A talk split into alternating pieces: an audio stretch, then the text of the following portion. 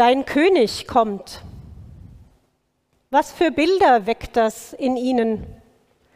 Welcher König kommt dir in den Sinn? Dieser vielleicht? Oder dieser hier? Mancher wünscht sich ja diesen zurück, Kaiser Wilhelm. Vielleicht ist es aber ein anderer, der dir in den Sinn kommt, einer, der noch lebt, der vielleicht auch besser aussieht.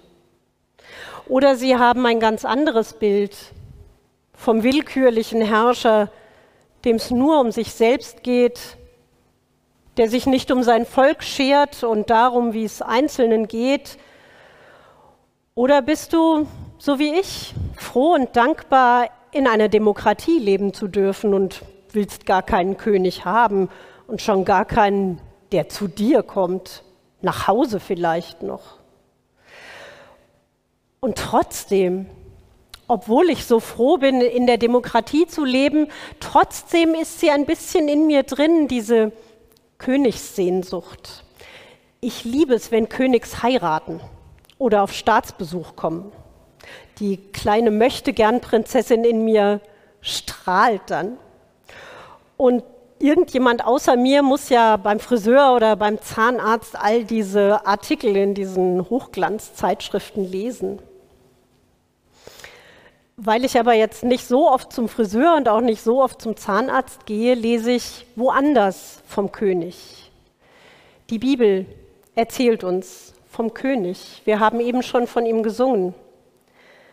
Der Predigtext für heute aus Sacharja 9 erzählt uns auch vom König. Gott spricht, du Tochter Zion, freue dich sehr und du, Tochter Jerusalem, jauchze. Siehe, dein König kommt zu dir, ein Gerechter und ein Helfer, arm und reitet auf einem Esel, auf einem Füllen der Eselin. Denn ich will die Wagen vernichten in Ephraim und die Rosse in Jerusalem. Und der Kriegsbogen soll zerbrochen werden, denn er wird Frieden gebieten den Völkern. Und seine Herrschaft wird sein von einem Meer bis zum anderen und vom Strom bis an die Enden der Erde.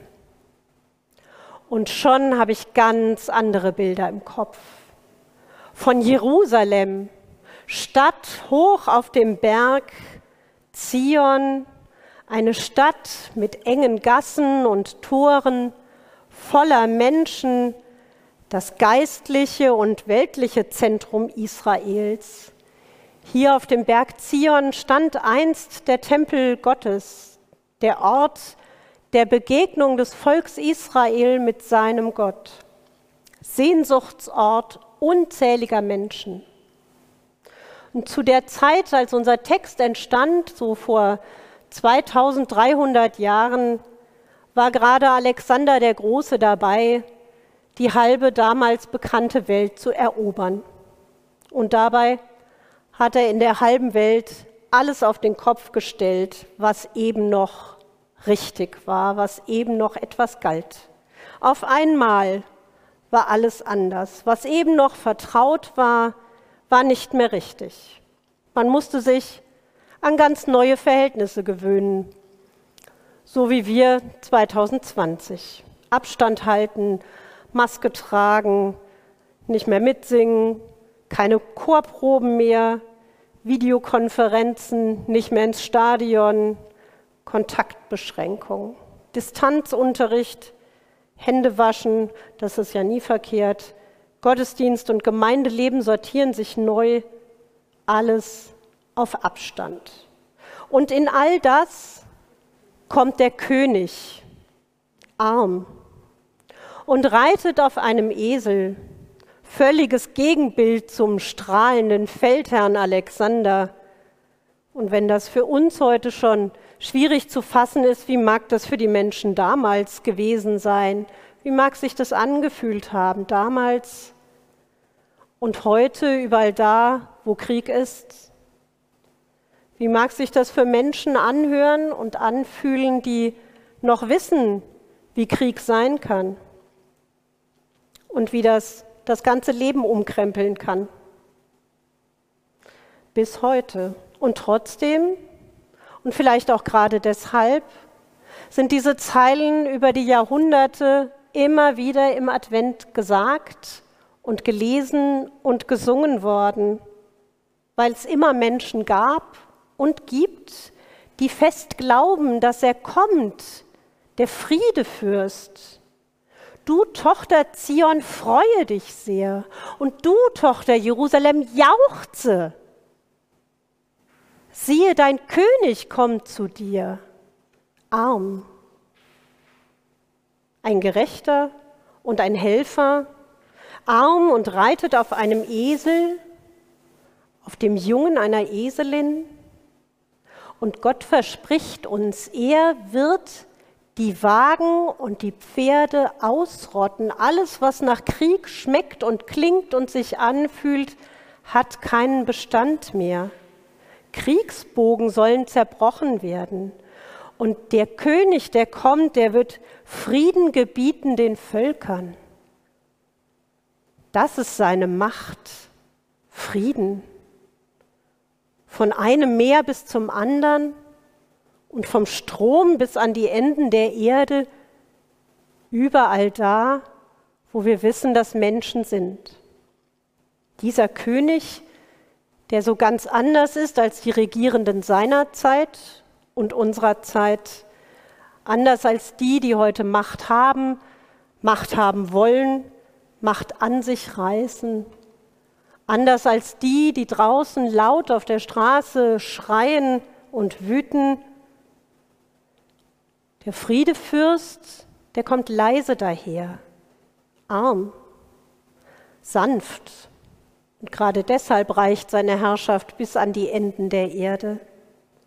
Er bringt Licht in die Dunkelheit, Frieden in den Unfrieden, Hilfe in die Verunsicherung, Trost in die Traurigkeit und er bringt sich selbst in die Einsamkeit. Ich sehne mich nach so einem König, gerade in dieser Zeit, ein Gerechter und ein Helfer, einer, der dafür sorgt, dass alles gut wird. Einer, dem es nicht um seinen eigenen Reichtum geht, der nicht in der schicken Kutsche daherkommt, sondern demütig auf einem Esel reitet. Er ist arm, aber das tut seiner Königswürde keinen Abbruch. Er ist keiner, der alles kurz und klein schlägt, weil er sich über den Nachbarn ärgert oder über die, die im eigenen Land kritisch werden oder die Flüchtlinge oder was auch immer. Er braucht nicht die Streitwagen und nicht die Pferde, keine Panzer und Wasserwerfer. Er braucht keine Kriegsbogen, keine Orden, keine Auszeichnung. Seine Auszeichnung, seine Krone, die sieht so aus.